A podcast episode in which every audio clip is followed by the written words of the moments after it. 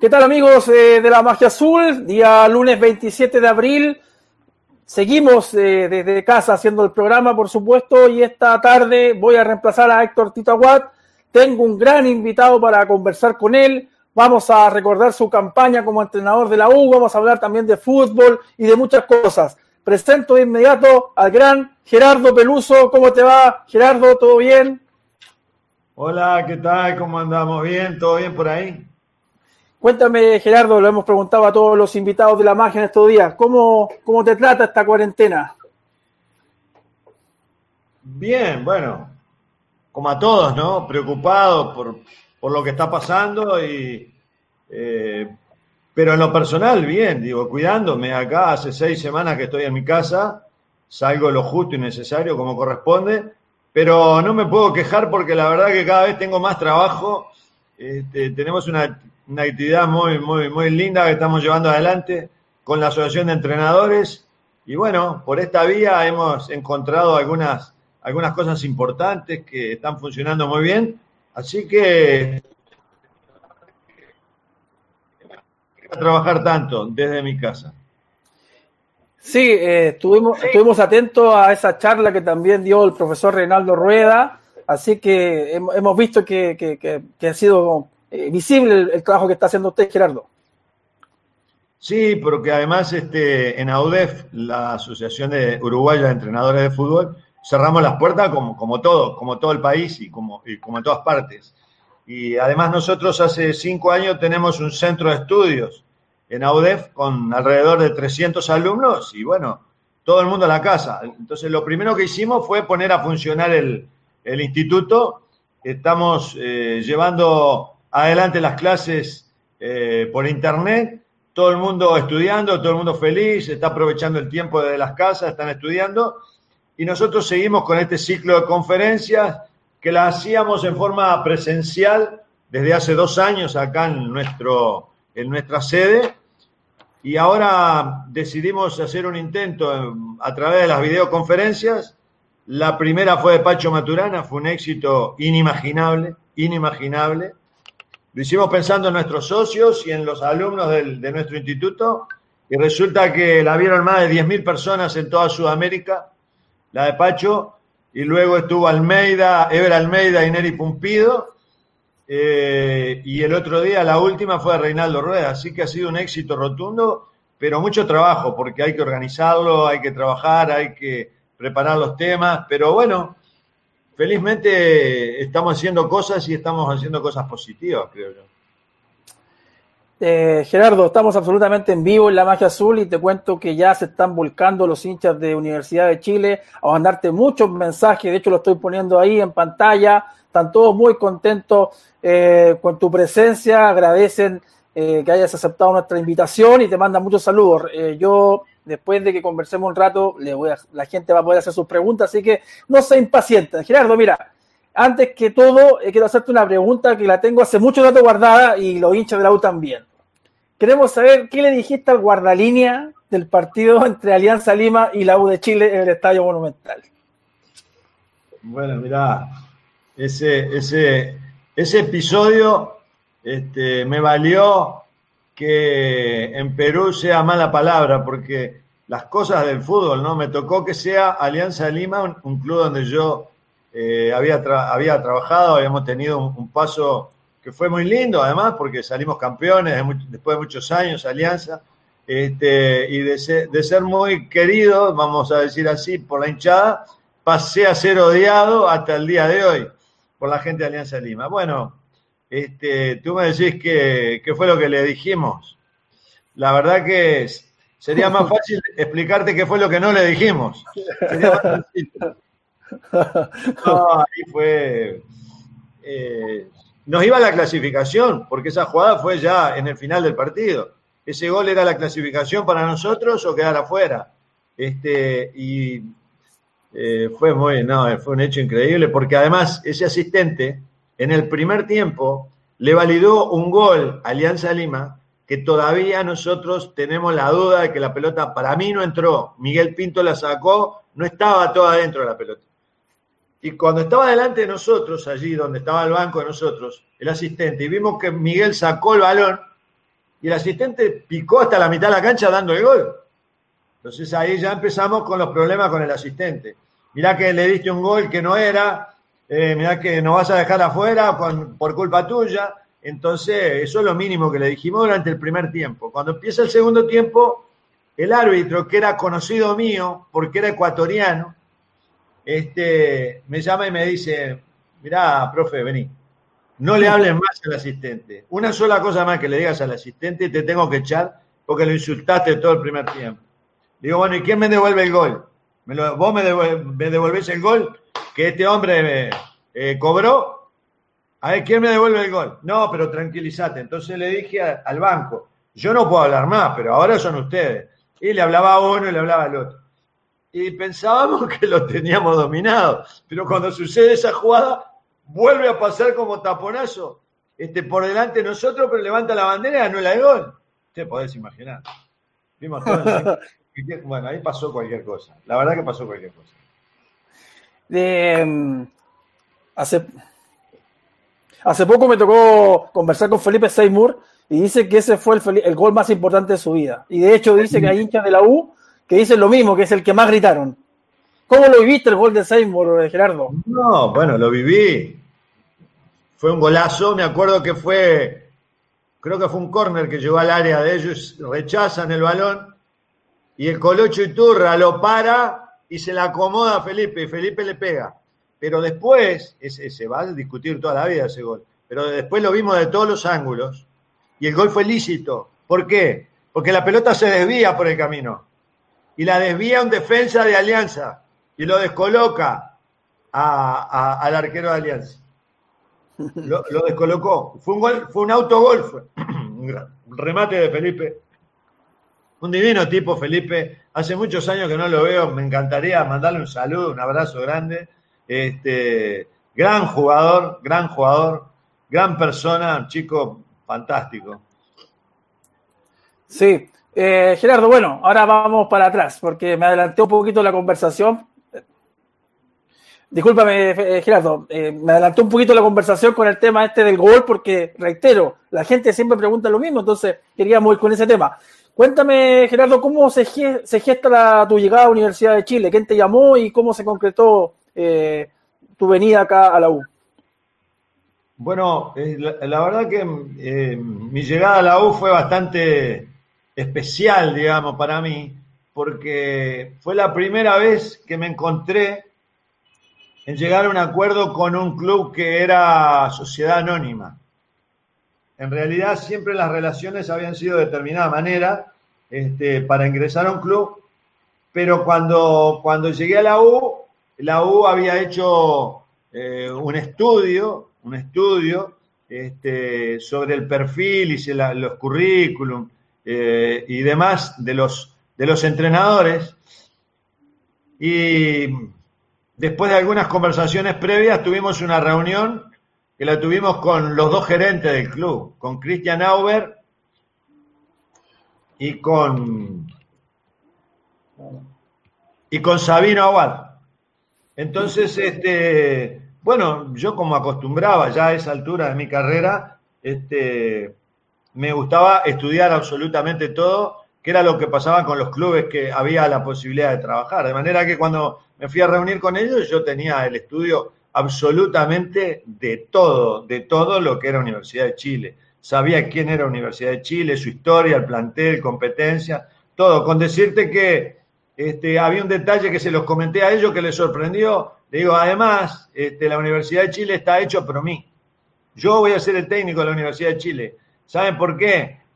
Porque Azul Azul fue fundada un 8 de junio y el 8 de junio es el día que nació mi hijo. Entonces yo cuando hay ese tipo de casualidades, no sé por qué, pero el instinto me dice que eso es para mí. O sea que la organización Azul Azul fue fundada, cosa que ni ellos sabían el día que había sido fundada. Entonces fueron a los libros y buscaron, oh sí, el 8 de junio se fundó este, la organización Azul Azul. Yo digo, hasta esos detalles tenía, de manera que eh, por lo menos se dieron cuenta que era alguien que conocía el club y además yo contaba con la ventaja que yo había trabajado tres años en Chile, que mucha gente no lo sabía y mucha gente no lo sabe incluso. Yo en el año 96, cuando recién comencé mi carrera, este, fui a dirigir a Deportes Iquique. Luego estuve en O'Higgins y luego estuve en Everton, siempre en la B. Pero eso sí, conocí a Chile desde Arica hasta Puerto Montt, conozco todas las ciudades y todos los pueblos de Chile. Todos los pueblos de Chile. Yo sé cuál es la temperatura, yo sé si hay viento, si hay lluvia, cómo es la cancha, desierto, calor, humedad, todo. Todo, todo, todo. Entonces, eso me valió para tener un conocimiento, digamos, inclusive desde el comienzo del trabajo, dónde hacer la pretemporada, por qué hacerla en, tal lugar o en cuál lugar. Entonces, este, digo, eso yo creo que favoreció también este, mi llegada a la Universidad de Chile. Sí, de hecho me acuerdo una vez eh, que conversábamos allá en ese hotel que la U se quedó en México, ¿se acuerda? A unos kilómetros de la Ciudad de México y fuera de micrófono me contaste que... En Cuernavaca. en Cuernavaca, exactamente. Fuera de micrófono me contaste esa vez de lo mucho que te impresionaba la hinchada de la U cuando eras, cuando eras entrenador de estos equipos que nombraste recién. Sí, lo que pasa es que cuando yo, esos años que trabajé en la B, yo tengo un gran amigo, entrañable amigo, que se llama Waldo Arriagada, que fue mi amigo desde que yo llegué a Iquique. Él era directivo, era delegado de Iquique en Santiago. Y cada vez que tenía oportunidad me iba, obviamente, a Santiago. Después estuve en Rancagua, estábamos cerquita de Santiago, estaba en Viña, me venía un domingo libre, me venía a ver fútbol. Y siempre le pedía para ir a ver a la U porque me gustaban los colores, me gustaba eh, los de abajo. Este, me, gustó ese club, ese es el, club que a mí me gustó este, en Chile. Entonces, este, con Waldo siempre íbamos a ver la U. Este, me acuerdo que fueron por allá los años que llegó César, César Baquia a, la U, que salió campeón y demás. Este, así que bueno, este, eh, hubo esa historia. Después, si querés, te cuento una para que se rían un poco que no, la sabe casi nadie, la saben mis amigos más íntimos nada más. Sí, cuéntela. Sí, sí, cuéntanos. estamos deseosos de escuchar todo. Esa reunión que tuvimos con los dos gerentes del club fue en secreto. O sea, ellos estaban haciendo las tratativas en secreto y yo, como vi que era en secreto, yo también que se maneje en secreto porque no era seguro que yo arreglara la U de Chile. Y yo la verdad que una derrota no, no me la permito, yo soy competitivo 100%. Digo, entonces cuando vamos a hacer esa reunión, yo propuse que fuera en terreno neutral, que fuera en Buenos Aires la reunión. Ni yo ir a Santiago, ni que ellos vengan acá, porque si ellos venían acá, la, prensa se, seguida se iba a enterar, y si yo iba allá, se iba a enterar la prensa, y, yo digo, se entera la prensa, estoy en conversaciones con la U, y después la U me dice que no, pierdo, pierdo yo. Y yo perder, me van a ganar, sí, pero me la van a tener que pelear hasta el último minuto. Yo perder no permito, o por lo menos la, peleo. Entonces digo, si voy a Santiago, me reúno con ellos, después yo dice, no, no lo queremos a este entrenador, es una derrota para mí. Yo eso no, no, lo, no, lo, quería. al final me convencieron, mi representante y además Washington Castro, que fue quien hizo los, contactos previos, me dijeron, no, tenés que venir porque la reunión es acá o es acá. Bueno, voy, pero voy disfrazado. Yo, yo al aeropuerto no puedo llegar que a mí me reconozcan, porque ya a esa altura ya me conocía, en fin, el ambiente futbolístico. Si yo voy, me reconocen ahí, va a salir en la prensa y después no me contratan y quedo como un perdedor. No, me, no, no, no lo acepto. Y entonces me disfracé. Y dice, ¿de qué te vas a disfrazar? Ah, no sé, yo me voy a disfrazar. Entonces me disfracé de rockero. Me vestí de negro, me puse gorro, lentes negros. Impresentable, pero no me conocía nadie. Acá en el aeropuerto de Montevideo ya me di cuenta que no pasaba por al lado de conocidos míos, yo a ver si este me reconoce, y nadie me decía nada. Entonces le digo a mi representante, estoy muy bien disfrazado porque no me conoce nadie. Y cuando llegamos allá, me estaba esperando Washington Castro y, me voy derecho a Washington Castro y paso por al lado de él y él no se dio cuenta que era yo. Entonces estoy muy bien disfrazado. Y cuando se, da vuelta a Washington le digo, Washington, vení que estoy por acá, no podía creer.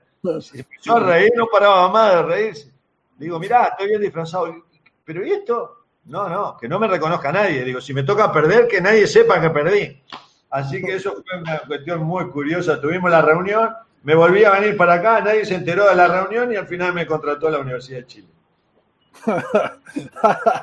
Muy buena, profe. Bueno, usted tiene mucha anécdotas acá en Chile, ahora la vamos a repasar eh, en este ratito de conversación, pero hablábamos fuera de, de micrófono de que pasaron muchas cosas increíbles ese 2010, hubo de todo ese 2010, sobre todo en los primeros seis meses. Sí, fue, fue una cosa increíble. Comenzamos, comenzamos con el terremoto, que me parece que fue el 27 de febrero, si la memoria no me falla, este, que fue catastrófico. Y bueno, ahí el Estadio Nacional ya no se pudo utilizar, de manera que empezamos a jugar eh, en, fuera del Estadio Nacional. Eh, no sé por qué bueno, la Católica no permitía este, que se jugaran en el estadio de él por la hinchada de la U. Colo Colo nos prestó el estadio un par de partidos, pero cuando vio que empezamos a ganar y empezamos a festejar allí en el estadio Colo Colo, no, no nos dieron, no nos prestaron más el estadio. Y, y, jugamos afuera, o sea, en Viña del Mar jugamos el primer partido de la Libertadores contra Caracas y después jugábamos en Coquimbo, nos pasábamos viajando. Pero pasó lo del terremoto Luego fuimos a Venezuela, que vos lo sabés muy bien, creo que vos estabas allí con nosotros, que terminamos con la balacera en el estadio, una cosa increíble, demencial. La policía baleándose con los hinchas y los jugadores todos asustados, pidiéndole por favor al árbitro que terminar el partido, hermano, que nos matan a todos acá. Bueno, fue una cosa increíble. Este, terminamos así. Después fuimos a Río Janeiro y hubo un diluvio que hacía 100 años que no, que no existía en Río Janeiro, quedaron algunas zonas aisladas, nosotros en el hotel nuestro quedamos aislados, se inundó Maracaná, no se pudo jugar el partido, se jugó después, o sea, donde íbamos nosotros había una catástrofe segura, entonces este, pasamos, pasamos por todas las situaciones, pero bueno, por suerte, gracias a Dios, no le pasó nada a, ningún integrante del plantel, al final este, salió todo muy bien. Bueno, eh, públicamente voy a contar algo que nunca lo había dicho en la radio, ni menos por acá. Pero efectivamente en ese partido frente a Caracas en Venezuela, en, el estadio de la Universidad Central creo que se llamaba, eh, hubo balazos afuera, hubo balazos, o sea, de verdad, no, no es que estemos exagerando, hubo balazos. Yo vi gente disparando con pistola y los venezolanos estaban realmente vueltos locos todos. Entonces eh, yo en un momento me veo solo eh, entre 50 venezolanos y el profe había ido a, dar la conferencia de prensa y me dice, ¿qué haces vos acá? Ven, vení, vení. Me agarró el cuello y me metió el camarín de la U. o sea, estoy vivo por Gerardo.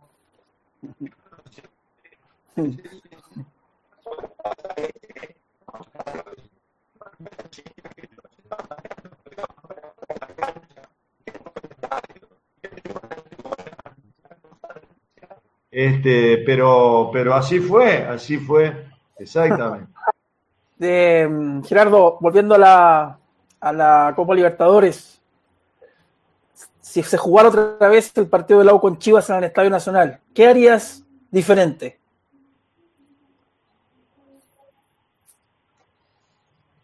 Eh, no sé. Lo que pasa es que una cosa era el equipo nuestro eh, hasta, que, hasta que paramos por el que tuvimos nosotros, fue el Mundial de Sudáfrica que se interrumpió la Libertadores y quedamos cuatro equipos para jugar las semifinales después y nosotros en toda Sudamérica, en toda Sudamérica, éramos el equipo que teníamos más jugadores en el Mundial.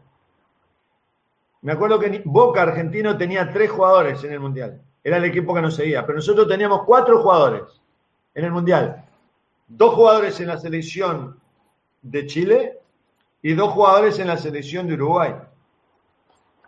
Hubo que parar. Dimos unos días libres. Volvimos a retomar, perdimos el ritmo. ¿Cómo venía el equipo jugando con el ritmo que venía? ¿Le ganamos a Flamengo? No, no había ningún. Si le, si le ganamos a Flamengo era porque no había ningún equipo que nos pudiera ganar en condiciones normales. Pero ahí se cortó todo y se van cuatro jugadores al Mundial. Cuando regresaron del Mundial, ah, hubo dos jugadores que ya no volvieron más al equipo, que fue Marco Estrada y Álvaro Fernández. Ellos ya no volvieron más. volvió Miguel, Miguel Pinto y Mauricio Vitorino. Y un jugador que viene del Mundial e inmediatamente tiene que ir a practicar y a jugar, así no haya jugado, como el caso de Miguel, es un desgaste emocional, es una tensión nerviosa, es una cosa única jugar un Mundial, estar en un Mundial, y tiene, y tiene un desgaste, tiene un desgaste importante. De hecho, Mauricio Vitorino, no me olvido más, yo estaba mirando en televisión desde Santiago en directo la llegada de la selección uruguaya acá, que lo recibieron como héroe por el cuarto puesto y demás, y estaban en el Palacio Legislativo. Y yo estaba esperando que terminara la ceremonia, calculando a qué hora llegaba Mauricio a la casa, para llamarlo y decirle, mirá que mañana te tenés que venir. ¿Por qué? Porque tenemos que, tenemos que jugar inmediatamente en México por la Copa Libertadores. Cuando lo llamé a Mauricio, que no lo, no lo enganchaba en el teléfono, como a la una de la mañana hablé con él. Y cuando le dije, Mauri, te tenés que venir, no, no seas malo. Me dice. No, quiero tres o cuatro días, quiero acostarme a dormir y no levantarme por cuatro días. Estoy muerto. Y así volvió Mauricio.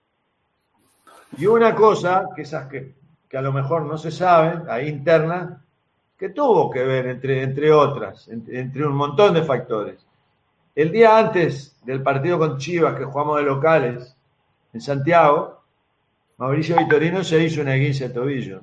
Propio jugador que está cansado, que está, que está agotado y que lo más mínimo se rompe en cualquier lado. Y, fue así. Y Miguel venía del Mundial. Y los otros dos no vinieron nunca. Y el equipo se paró, tuvo que arrancar de nuevo. El ritmo del juego ya no... O sea, yo creo que si no se hubiera parado, hubiera seguido de largo, es, una cosa que me va a quedar para toda la vida. Yo creo que esa Libertadores a nosotros no nos ganaba nadie. Es lo que yo pienso para mí, ¿no? Pero después con lo que pasó fue, fue otra historia, hubo que comenzar otra historia de nuevo. Sí, bueno, eh, eh, hay, digamos, eh, hay consenso entre los hinchas de la U que esa Copa Libertadores 2010 estuvo más cercana a la U que la del 2012, por ejemplo, donde se jugó una, una semifinal con Boca Juniors, pero estuvo lejos de la posibilidad de pasar a la final. En cambio, ante Chivas, el empate 0 a 0 te clasificaba a la final. ¿Por eso te da vuelta eso o no, Gerardo? No, pero por supuesto, por supuesto, hasta el último día de mi vida. Porque mirá, a mí me tocó dos años seguidos llegar a semifinales de Copa Libertadores de América. En el 2009 con Nacional de Montevideo y el 2010 con la Universidad de Chile pero con Nacional de Montevideo nosotros llegamos dando muchísimo más de lo que teníamos. O sea, en un 100% el equipo eh, rindió un 150%. Era un sueño ganar la Libertadores con equipos que eran mucho más poderosos que nosotros. Pero con la Universidad de Chile no era un sueño, era una realidad. La realidad nos marcaba que nosotros estábamos en el mejor nivel en ese momento. Y el mejor equipo que había en la Libertadores era Flamengo y nosotros le ganamos dos veces a Flamengo. En la serie de grupos y, lo vencimos después eh, en cuarto de final. Entonces, este, esa, eh, eso es lo que nos va a quedar para toda la vida, a mí por lo menos, que no, esa no era un sueño, era una realidad. Oiga, profe, eh, y hablando de injusticia, después le tocó vivir otra, ¿ah? que fue ese clásico con Colo Colo, donde al guardalínea se le cae el banderín en el último minuto, ¿se acuerda o no? No, no, fue increíble eso. Fue increíble. Sí, no hacen un gol en pasada la hora, ya en la última jugada, en offside. Y como estaba lloviendo, había barro, ahí se, se cae en línea, pisa la bandera. Cuando, cuando se para y, y mira la jugada, estaban gritando el gol. Reglamentariamente esa jugada se anula el reglamento dice que esa jugada se tiene que jugar de nuevo, ese valor. Pero bueno, después que te hacen el gol y te lo cobran, ya está. Este, sí, pasaron, pasaron cosas, pero yo la verdad que tengo un recuerdo precioso de la U, eso no me lo saca nadie. Y después vivimos el proceso, lamentablemente, para nosotros en el medio de la temporada, el proceso típico del equipo exitoso, que se llevan a los jugadores. Vienen las ofertas millonarias y, acá en Sudamérica, salvo excepciones, no podés detener a los jugadores. A Juan Manuel Olivera lo vinieron a buscar los árabes y se lo llevaron. Y Montillo se fue. Entonces, eh, eso es muy difícil. Eh, Marco Estrada se fue, Álvaro Fernández se fue, y después armar por la mitad del camino otro equipo de nuevo no es fácil. Entonces ahí pagamos tributo a eso. Pero bueno, yo la experiencia fue fantástica. Eh, el haber participado un año de la vida de Universidad de Chile es algo fantástico. Entonces, esas son cosas que profesionalmente aprendí muchísimo, personalmente aprendí muchísimo. Eh, estuve al lado de personas fantásticas como Federico Valdés, por ejemplo, eh, presidente de lujo, una persona maravillosa, y toda la gente que trabajaba allí, yo no me olvido del, caracol azul. El caracol, yo quería mucho el caracol. Por más que después nos mudamos al, al, nuevo predio, que es fantástico y todo, yo el caracol, yo lo quería, el caracolito, yo lo, que, lo quería con locura. Y toda la gente que trabajó con nosotros, o sea, gente maravillosa, o sea, sanidad, utilería, lo administrativo. Gente maravillosa, no es solamente los jugadores. Gerardo, eh, Gerardo, ¿se siente parte de la época gloriosa de la U, que parte del 2011, donde lo ganaron todos? Se parte, ¿Usted siente como propio también un poquito todo lo que ganó la U ese año? No, no, no, no, no, no, no, no soy tan, tan pretencioso. Eh, lo que sí, lo que sí, en, en la U me pasó una cosa que me había pasado en mi etapa de jugador yo como jugador me tocó eh, defender a Liga Deportiva Universitaria de Quito en aquellos años. Y luego como entrenador a la Universidad de Chile. Y yo se lo comentaba a gente, a, gente del entorno mío. Le digo, mira, acá me está pasando lo mismo que me pasó cuando jugué en la Liga de Quito. Este es un equipo grande que va, de la forma que están haciendo las cosas, va camino a ser un grande de América. No un grande de Ecuador, como en el caso de la Liga de Quito, que ya era, es un grande de Ecuador desde siempre, pero va camino a ser un grande de América. Y la Universidad de Chile, que era un grande, siempre fue un grande en Chile, iba camino a ser un grande de América. Lo que pasa es que el AU de Chile fue más rápido de lo pensado. O sea, al año siguiente eh, gana todo este, con la llegada de San Paoli, ¿verdad? pero la institución ya iba creciendo, el club iba creciendo, el equipo iba creciendo conjuntamente con el club. Y lo mismo pasó con la Liga de Quito, que terminó siendo campeón de la Libertadores y salió campeón de la Sudamericana. Liga de Quito hoy es un grande de América y Universidad de Chile es un grande de América. Esas sensaciones yo las experimenté desde adentro y fue lo que, lo que a mí me parecía que después los hechos me dieron la razón. Eh, Gerardo, bueno, Gerardo, eh, ¿qué le parece a usted? O sea, quiero preguntarle si usted sabe la historia de que Matías Rodríguez le dedica sus goles, que, imita un gesto suyo de cuando usted lo retaba. me, hace, me hace reír mucho, Matías. no te voy a decir que lo, que lo quiero como un hijo, pero se podría decir que lo quiero como un sobrino. Porque Matías Rodríguez vino a Nacional siendo un ilustre desconocido, acá, jugador de Boca de las juveniles, y me, lo ofreció eh, una persona que ya había traído un jugador importante de Boca, que, que Bertolo, Nicolás Bertolo, el año anterior. Me dijo, bueno, te traigo a este chico. Sí, bueno, pero Bertolo había jugado en la primera Boca y yo lo conocía. A este no lo conoce nadie. Entonces empecé a averiguar la historia de Matías, buscando por acá, por acá, Veo que había jugado en el Aucas de Quito. Boca lo había prestado, creo que seis meses al Aucas de Quito. tengo un amigo ya en, Quito que sabe mucho de fútbol y no le erra. Yo le pregunté, le digo, decime, este jugador, ¿vos lo viste jugar allá? Sí, me dice, soy flaquito, juega muy bien, me dice. Lo ponían de lateral, lo ponían de volante de contención, lo ponían de zaguero, y en todos lados juega bien ese chico, me dice, este amigo mío. Y todavía me da una idea y me dice, ¿por qué no lo dejas practicando ahí? Digo, pero yo no lo puedo contratar, esto es nacional. Digo, acá hay que ganar el, domingo. Dice, ¿por qué? Probalo. Se proba, entonces hablo con el, con el que me lo recomendó y le digo, decime, y si viene tres días, tráemelo tres días a practicar acá. Y yo te digo si, si se queda o no se queda. Y viene a practicar. Y en la primera práctica, Mauricio Larriera, que era mi asistente en ese momento, un ojo fantástico para ver cualidades en un jugador, me dijo, este juega muy bien, este, este se tiene que quedar acá. Así fue la historia de Matías acá al Nacional. Y la verdad jugó y nos dio un resultado fantástico. Y después tengo la posibilidad de llevármelo para allá, para la U de Chile. Y, bueno, algo, algo influimos en la, en la carrera del... Este, pienso que sí, pienso que algo. Y bueno, si me decís que, que hace algo que me dedica a los goles, la verdad que no, no, no, tengo ese detalle. No sé. Y ha hecho goles, ¿eh? Eso después que ha hecho muchos goles, Matías. ¿eh? Sí, efectivamente, él hace una cara y se le ha preguntado por eso, dice que es Gerardo Beluso cuando lo retaba. Así que usted está, muy presente en los goles de Matías Rodríguez y, bueno, ¿qué le parece, Gerardo, eh, la vuelta de Walter Montillo a la U?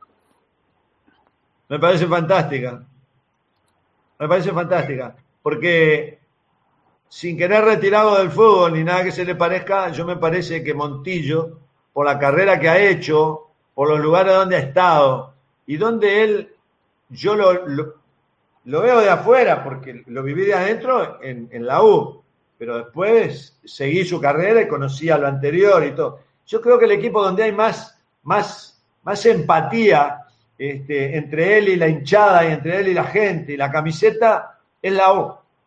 A mí no me hubiera gustado ver a Montillo que se retirara en Tigre, por ejemplo. Con el respeto de Tigre, que es un club importante de la Argentina, todo lo que quiera. Pero no encuentro eso que diga, acá tenés que jugar tus últimos años acá en este club. Ahí sí lo veo. En la U, ese es el, ese es el, ese es el club para que Montillo haga su, su última gran eh, tarea. Lo veo ahí, pintado para ir para la U. Eh, bueno, tomándome sus palabras, don Gerardo, eh, yo tampoco veo a usted como fin de su carrera al Deportivo Cali. Me gustaría ver el final de su carrera en la U. ¿Puede ser alguna vez o no? No creo. ¿Por qué? No, no creo, porque yo he decidido no dirigir. Este, estoy haciendo otras cosas, me motivan otras cosas, me motiva la docencia, estoy en una etapa donde quiero entregar todo lo que tengo a las nuevas generaciones, a los alumnos, a los estudiantes, este, porque lo que yo he aprendido si no lo transfiero, si no lo entrego, se pierde. Y no digo que sea tan valioso lo mío, no, pero cualquier entrenador a esta altura, después de dirigir durante 35 años, como me tocó a mí, yo creo que algo, algo hemos aprendido. ¿Y qué me lo voy a llevar? ¿En el cajón? ¿Para mí, para mí solo? No, lo tengo que transferir. Cosa que, que los entrenadores, los viejos entrenadores, de Sudamérica creo que, hemos cometido, han cometido el, pecado de no escribir, de no dejar nada. Porque la prueba está que los nuevos entrenadores, cuando quieren estudiar, tienen que traer basura de Europa. Porque vienen buenas, buenos materiales, pero viene mucha basura, mucho humo. ¿Entendés? ¿Por qué? Porque nosotros no hemos escrito. Y si encima de eso no lo hablamos y no lo contamos, va a ser un doble pecado. ¿A quién le vamos a dejar el legado y la historia del fútbol sudamericano? Si no se lo dejamos a los nuevos alumnos, a los nuevos jugadores, a los estudiantes, a los chicos que están empezando en el fútbol. ¿Me entendés lo que te digo? O sea, creo que es hora de dar. Yo ahora estoy para dar, ¿no? yo no quiero recibir más nada del fútbol. El fútbol ya me dio más de lo que yo soñé. soñé. Yo vine de un pueblo, de un pueblo que se llama Florida, a los 15 años, Montevideo, con un bolsito al hombro, queriendo ser jugador de fútbol y el fútbol me dio mucho más de lo que yo soñé en mi vida. Entonces, ¿qué, voy a buscar? O sea, ¿qué es lo que voy a buscar? Gloria, gracias a Dios, sé lo que son ganar campeonatos en todos lados. Plata, con lo que tengo me alcanza para vivir a mí y a mi familia. No quiero plata, o sea, no me interesa. Ni la plata, ni la fama, ni los aplausos. No, yo quiero entregar y quiero dar lo que tengo. Eh, esa es la etapa mía hoy en la vida. Eh, Gerardo, eh, yo le aplaudo todas las buenas, pero quiero preguntarle por algo en específico. Y usted quizás el, el más indicado para explicar esto, valga la redundancia. ¿Qué pasó con Marcelo Díaz ese 2010? Porque para lo que jugó después y lo que viene jugando durante 10 años, ¿qué pasó con Marcelo Díaz? ¿Qué nos puede contar de él? Bueno, lo de Marcelito es fantástico. Si hay alguien que, que, se alegra de todos los logros de Marcelo, eh, sinceramente soy yo, porque es una persona divina, una sencillez, una humildad. Fue uno de los grandes errores de mi carrera deportiva como entrenador. Y medio en chiste, medio en chiste, y de verdad, cuando hablamos de fútbol, ah, sí, porque contigo debutó fulano y, eh, y, el otro y el otro. Sí. Digo, en chiste le digo, sí, sí, yo siempre he tenido una sabiduría fantástica para saber ver a los jugadores. Imagínate que a Marcelo Díaz lo dimos en préstamo a La Serena nosotros. Y yo me fui. Fue el mejor volante de contención de la historia de Chile. Juega en Europa, juega en Alemania, juega en todos lados y yo no lo supe, no lo supe ver a Marcelito. Y sí, uno de los grandes errores de mi carrera deportiva fue ese. Por suerte, él y su calidad supieron sortear el obstáculo de este burro, ¿me entendés? Fue a La Serena, me acuerdo que Castañeda, que era el técnico, creo que era Víctor Hugo Castañeda, me parece que era el entrenador, ¿verdad? De La Serena. Sí, sí, sí. sí, Los hermanos Castañeda, estaban los dos. Le dieron el puesto que realmente él jugaba. Con, con nosotros jugaba lateral derecho, yo no supe verlo no tuve la virtud de verlo realmente, este, eh, o sea, en la dimensión que luego tomó. Así que me alegro muchísimo y cada vez que lo veo, inclusive mirá lo que son las vueltas a la vida. ¿Sabés dónde estuve con Marcelo Díaz? En Basilea, en Suiza. Cuando yo dirigía la selección de Paraguay, fui a Basilea porque tenía que hacer un, un trámite con un jugador, Bobadilla, que era argentino y lo estábamos nacionalizando, y fui a Basilea a ver dos partidos. Y me encontré con Marcelo una alegría, no te imaginás. Y todavía me dice Marcelo, acá estoy en Puerto Montt, profe, porque Basilea parece Puerto Montt, llueve todo el día, frío, una cosa de loco.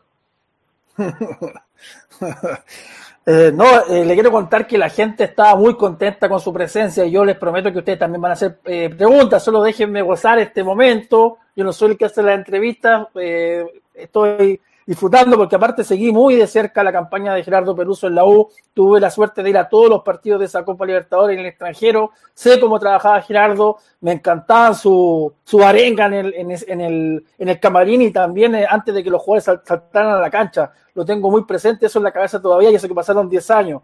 Así que muchas gracias Gerardo y te voy, te voy a empezar a leer un par de mensajes. Carlos Burgo dice, grande profe, gente como usted hace falsa, falta nuestro club un saludo a Peluso Grande, dice Fernando Barría. Sergio García, grande profe, que sea presidente de nuestro club, dice Jessica Gaiviso. ¿Ah? ¿Cómo, se ve presidente de la U, Gerardo? No. no. No, demasiado problema. Yo no quiero, ya no quiero más problemas. No quiero pelearme más con nadie. Gigante Don Pelu, que es Don Pelu, ¿sabe también que me encargó que lo saludara en pantalla? Patricio Cabello, ¿se acuerda del reportero de la Bio Bio? Patricio Cabello. gran amigo, le mando un abrazo a Patricio, ¿cómo no me voy a acordar? Grande profe, te queremos, viejo simpático, dice acá Fabián Barrueto. a ver, dice Matías Díaz, que cuente la historia de Olarra para marcar a Adriano, dice.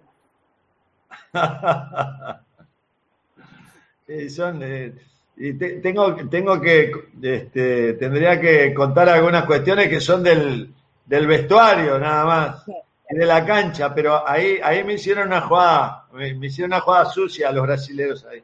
Eh, ellos tenían gente, ellos tenían gente que nos estaba estudiando a nosotros y nos seguían y nos filmaban, tenían todos los datos, los brasileros, la gente de Flamengo. Y me acuerdo que entrenábamos en el, en el Caracol. Y un día estábamos haciendo un entrenamiento y ellos nos estaban filmando desde afuera y pasaron ese video allá en Brasil. Cuando fuimos, me acuerdo, me querían comer, me querían comer los hinchas de, Flamengo, porque yo al flaco Larra, eh, bueno, ese, era el lenguaje que yo utilizaba a veces, ¿no? No siempre. Pero a veces utilizaba un lenguaje bastante fuerte, pero siempre agrandando a mis jugadores. Yo al rival siempre traté de verlo así. Para mí el rival es, es un microbio chiquitito así. Y mis jugadores son inmensos. Siempre me ha gustado que las cosas sean así, que mis jugadores se sientan que son así. Sea flaco de la radio, le decía. si no podés marcar a este gordo que pesa 180 kilos y vive en las discotecas allá en, en, Río Janeiro, flaco, le digo, estamos en el horno. Para darle moral al flaco. Adriano era un animal, arrancaba y no lo paraba nadie, era un jugador impresionante. Pero el tipo desordenado, entonces, entonces yo le agrandé la cosa. Y me acuerdo que cuando fuimos allá, Adriano adentro de la cancha me miraba y me, me hacía así, como diciendo, te voy a agarrar, te voy a reventar la cabeza, me decía Adriano. Cuando terminó el primer tiempo salí corriendo para el vestuario. Yo me llega a agarrar a este muchacho, me mata acá. Eh, bueno, las anécdotas suyas son, las son las que más rating nos dan, porque la gente las goza, se ríen, por supuesto que le gusta mucho su sinceridad, profe, eh, y siguen, eh, yo sé que hay mucha gente que se va insertando en esta entrevista durante el tiempo, y todos preguntan por Alianza Lima otra vez. Ya el profe dijo que no lo querían mucho los, los hinchas de Alianza, siendo que era figura ya usted, pues, profe. Sí, sí, una vez me invitaron, después de eso, en el año 2014 creo que fue, me invitaron para dos conferencias en Lima y fui. Y de ahí me dice un amigo, vamos a ver Alianza. Y fui al estadio Matute, que Matute era mi casa, fue mi casa durante dos años, porque ahí entrenábamos, ahí concentrábamos, también una gente maravillosa, ¿eh? la familia Alianza, ahí adentro del estadio, era una familia fantástica, también fue una experiencia muy linda. Entonces digo, sí, me encanta, quiero volver a Matute a ver un partido. Y fui a Matute y llegué y me llevaron al palco. Estuve cinco minutos en el estadio. Me tuve que ir, me querían linchar.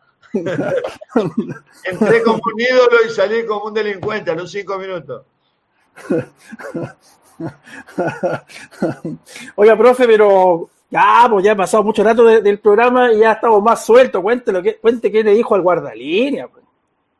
No, o sea, lo más fuerte que, creo que le dijimos, este, yo no fui de los más crueles, ¿no?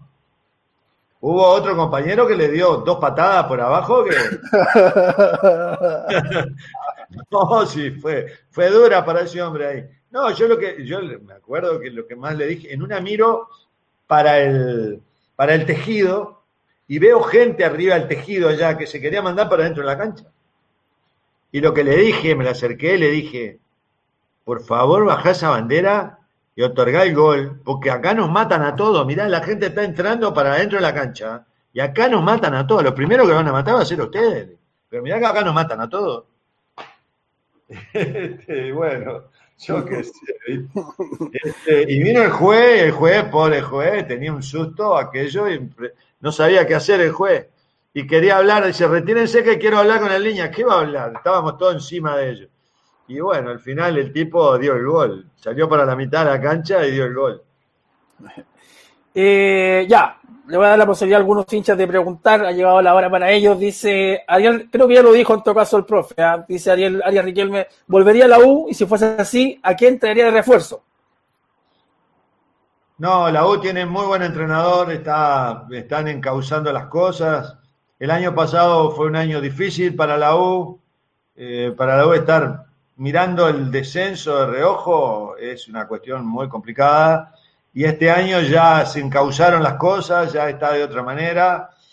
Este, Caputo le agarró la mano al equipo, ya eh, es otra historia. Qué lástima que, una buena campaña que venía haciendo ahora se vea interrumpida de esta manera, pero la U está muy bien, no, no, no, no, no necesita de ningún otro técnico.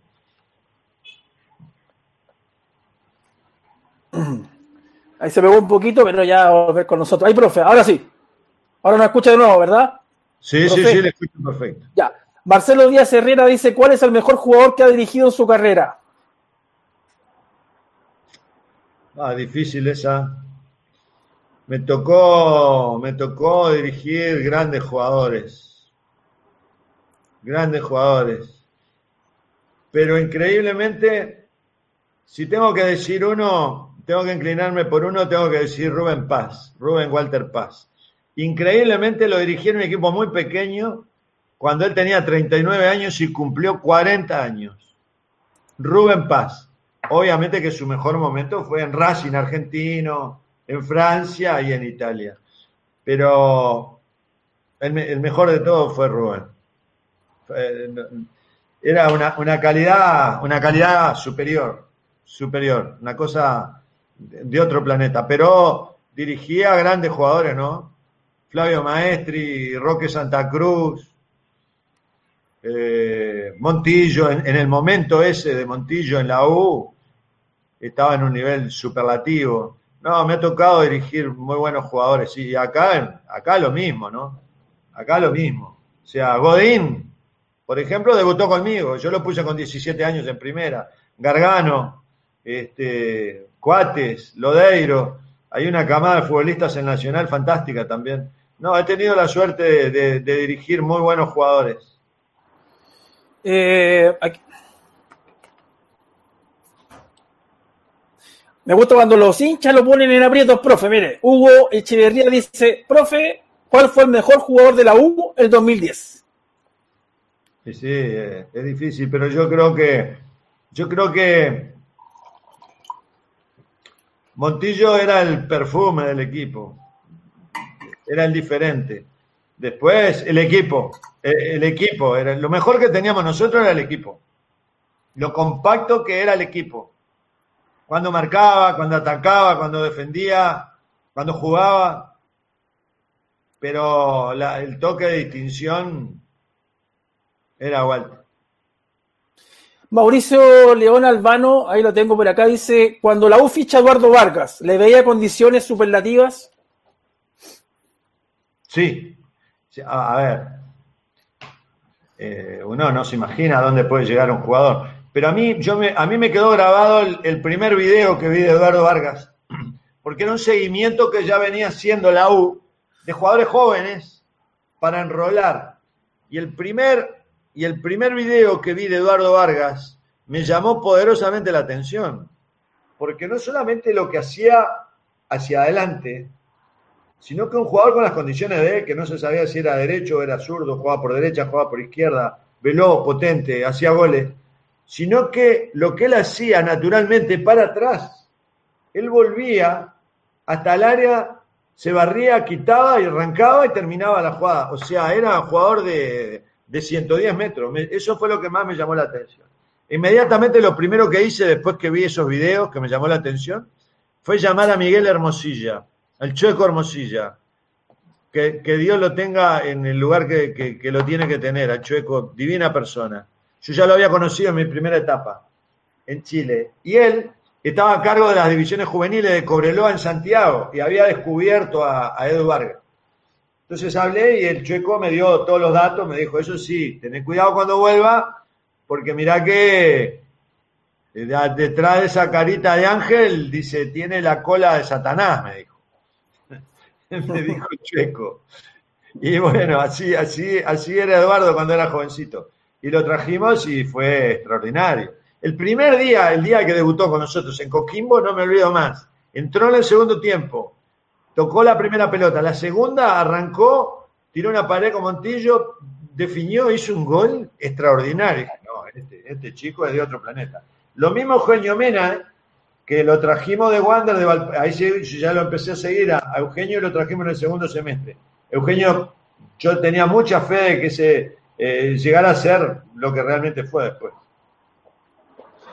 Eh, sí, Gerardo, bueno, le, vuelvo a, reiterar que muchos son los hinchas que lo están saludando, gozando con sus historias, la verdad que podríamos estar todo el día, pero cuéntenos otra anécdota, por Gerardo, usted es demasiado bueno para contar anécdotas, cuéntenos alguna anécdota del 2010, por favor. No, yo te la. Ya, te las conté todas. No, no hay más anécdotas. No sé, puede, puede que sí, pero, pero no, no, digo, este, las más salientes, hay algunas más.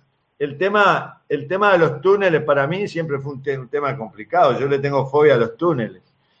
Y la verdad que se reían muchísimo los jugadores conmigo. Y el, el día que jugamos, una de las dos veces que jugamos contra Flamengo, cuando le ganamos 3 a 2 allá en Maracaná, me pasó una cosa increíble. Este, yo ya, eh, ya, ya sabía cómo era Río Janeiro y del, hotel donde estábamos a Maracaná había que pasar por dos túneles complicado. Así que para el día del partido, este, hablo con, hablo con el presidente directamente y me dice, no, yo te acompaño, me dice Federico. Este, vamos en una van. Entonces hablamos con, con el que manejaba la van. El partido empezaba a siete y media de la tarde, teníamos que estar a las 6 de la tarde en Maracaná. Entonces le digo al chofer, ¿cuánto tiempo mañana, a esta hora, a la hora del partido, echamos desde acá al estadio hasta Maracaná? Me dice, una hora, me dice. Una hora. Bueno, entonces a las 5 de la tarde salimos de acá, para estar a las 6, que era la hora que llegaba el equipo también a, Maracaná. Entonces nos vamos con Federico Valdés y dos personas más. Vamos cuatro en la van. Me tenés que llevar por arriba sin pasar por los túneles, ¿no? Sí, sí, una hora, por arriba. Bueno, ahí arrancamos a las 5 de la tarde. Voy a tratar de ser lo más corto posible. A las 6 de la tarde, que supuestamente teníamos que estar en Maracaná, no habíamos llegado al centro de Río Janeiro kilómetros de auto, todo uno atrás del otro, no, no, se movían. Digo, pero son las seis de la tarde, ¿dónde estamos acá? No, tranquilo, que el tránsito. Tal. Seis y media y recién estábamos pasando el centro. Y ahí me empecé a poner nervioso. Siete menos cuarto. Digo, ¿dónde está Maracaná? No, tranquilo, ya viene Maracaná. las siete de la tarde y no se venían ni las luces, ni Maracaná, ni nada. El partido empezaba a siete y media. Ya estaba para agarrarlo el cuello al chofer. Le digo, escúchame, ¿dónde está Maracanaga? No, tranquilo, ya llegamos. Eran siete y diez más o menos, siete y cuarto, y estábamos arriba de un puente, kilómetros de auto así todo trancado, y allá unos tres kilómetros, las luces estaban Maracaná. Tiro, yo me voy corriendo, si no, no llegamos. No, no, pum, agarré, me tiré para abajo y arranqué a correr. Baja Federico Valdés el guardia de seguridad él y un amigo mío. Bajamos todas, entramos a correr, todos atrás mío. Pará, pará, pará. No, no, no, vamos, vamos, vamos, si no, no llegamos. Cuando vamos llegando al estadio, digo yo, ¿y por dónde tenemos que entrar? ¿Qué puerta? ¿En qué puerta entramos? Para es inmenso. Y me dice el guardia de seguridad, me dice, la puerta 23, no me olvido más. Entonces estaba el estadio así, ¿verdad? Y empezamos a girar por el estadio y la puerta 23 no llegaba nunca. Yo creo que estaba a 10 metros, si arrancamos por el otro lado, estábamos a 10 metros de la puerta 23. Dimos toda la vuelta al estadio para llegar a la puerta 23. Llegamos ahí, no nos dejaban entrar. ¿Y usted quién es?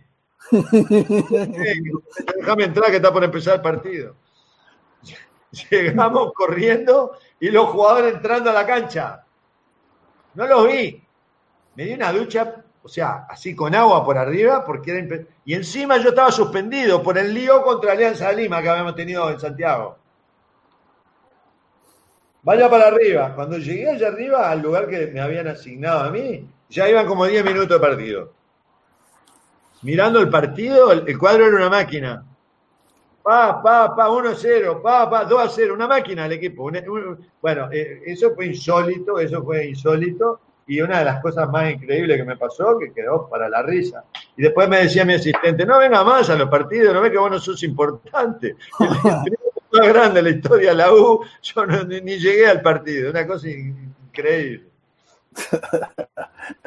Oiga, eh, profe, ¿era mucho, ¿era mucho de cábala o no tanto? No, no, no, no. No, no. Como decía un jugador, de todos los jugadores siempre se aprende algo. Henry Homan, un argentino que yo lo dirigí durante muchos años, me decía, ¿sabés cuál es la, única cábala que nos falla en el fútbol? Aquello blanco que está allá, dice, hay que meterla allá, decía. Si la metemos allá, se terminan todos los problemas. Y es cierto, ¿viste? La, mejor cábala de todas es hacer los goles, ¿viste? Allá, en, lo blanco. Eh, profe, como le dije anteriormente, me quedaría dos días enteros conversando con usted porque la verdad eh, son muy ricas sus historias y como lo dije muchas veces también con el correr, en el correr de esta entrevista me tocó vivir de cerca esa campaña, sé todo lo que dieron y lamentablemente no se pudo en esa Copa Libertadores, pero, pero nos queda su relato y su detalle esta tarde, así que solamente tengo palabras de agradecimiento para usted por su voluntad con la magia azul y ahí está toda la gente de la U viéndolo, eh, creo que nuestro entrevistado que ha tenido más gente online, así que es, por algo, pues Gerardo. Bueno, yo lo único, lo único que me queda es darle las gracias a ustedes porque, bueno, este, inclusive es una situación muy especial. Este, no solamente que estamos lejos de país a país, sino que estamos lejos hasta de mis hijos. Ayer fue el cumpleaños de mi hija y no, y no la pude ver, la pude ver online, porque nos estamos cuidando, nos estamos cuidando. Pero bueno, en esta situación tan especial, mandarle un abrazo inmenso a toda la gente de la U, a toda aquella gente que trabajó con nosotros, o sea, los jugadores. Ahora fui, mirá qué mala suerte, también parece que las tragedias me, persiguen. Creo que fue, si la memoria no me falla, el 18 de octubre, el día que se originaron los problemas en, Chile, que comenzaron en Santiago. Este, yo fui a pasar 10 días a Santiago, este, a visitar amigos, tenía hasta las entradas sacadas en un partido católica y Colo Colo, Universidad de Chile y Everton, iba a ir a Sausalito, tenía todo armado, ir a visitar a mis amigos y, me tuve que pasar 10 días encerrado en, un hotel. ¿Por qué te digo esto? Porque yo voy siempre a Chile este, y en una escapada que me hice este, me encontré con Diego Rivarola. Dieguito, un crack como jugador, un crack como tipo, está en la U. Este, entonces, en Diego, que representa aquel plantel, estando ahí en el club todavía, en él y para él. Un abrazo a todos los muchachos, a todo el plantel, a todos los jugadores, a toda la gente de la U y muchas gracias a ustedes por la invitación. antes que se vaya, eh, hay un hincha que dice, por favor, profe, que tire el dato donde enseña. Me interesa mucho, por favor, dice. ¿Cómo? Perdón, no entendí. Claro, que preguntan dónde enseña. Eh, ¿Se acuerda que usted dijo que se había dedicado más a, lo académico que a dirigir? Bueno, nosotros estamos, tenemos un ciclo de videoconferencias, por ejemplo, que se hizo todos los jueves. Este jueves, 20.30 de Uruguay, que es las 19.30 de Chile, eh, el conferencista va a ser César Farías, el entrenador de la selección de Bolivia. Eh, Pacho Maturana, eh, Pumpido y Almeida, el otro día Reinaldo Rueda, y nosotros con Martín Lazarte, otro conocido de todos ustedes, entrenador de la U, exitoso entrenador de la U, estamos con Martín Lazarte en este proyecto y somos los moderadores, de alguna manera estamos, llevamos el hilo de la conferencia para tratar de que los conferencistas, los mensajes vayan direccionados a los estudiantes, pero no ya a los de Uruguay, a toda Sudamérica. Es fantástico esto. Entonces, si buscan en la web, en AUDEF, que es la Asociación Uruguaya Entrenadora de Fútbol. AUDEF Web, si lo van a buscar, ahí están las conferencias anteriores, no porque esté yo, porque lo importante son los conferencistas. Nosotros con, con Martín simplemente moderamos y, bueno, y participamos también de alguna manera. Digo, eso es lo que se puede, es lo que se puede saber. Y después, en las páginas del instituto de estudios nuestro, eh, hay cursos que la verdad que en algunos cursos, no es por nada, pero hemos sido pioneros. Por ejemplo, cursos para dirigentes de fútbol, que eso no existe en Sudamérica. Nosotros ahora estamos lanzando el 8 de mayo un curso de actualización dirigencial, así se llama, y hay anotaciones de todas partes de Sudamérica. Hay gente de todas partes, gerentes de clubes importantes de toda Sudamérica, que eh, ya se inscribieron para hacer el curso que comienza, como le digo, el 8 de mayo y va a ser durante nueve semanas.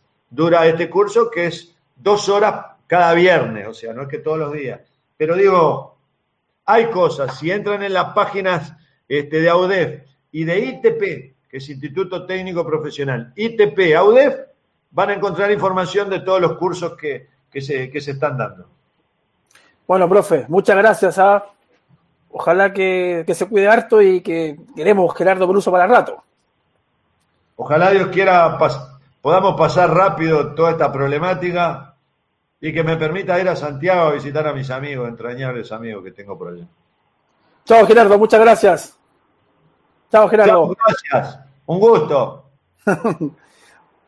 bueno amigos, ahí estuvimos conversando con Gerardo Peluso, con una entrevista eh, muy amena, muy cercana, donde ustedes también tuvieron participación. Ya el miércoles vuelve Tito Watt, que es el titular, así que les pedimos disculpas que él no pudo estar hoy día, fue por razones estrictamente personales, pero lo pasamos bien con Gerardo Peluso y queremos seguir haciendo este tipo de cosas por mientras el fútbol esté suspendido. Que estén muy bien todos y hay magia azul para mucho rato más también. Chao, chao.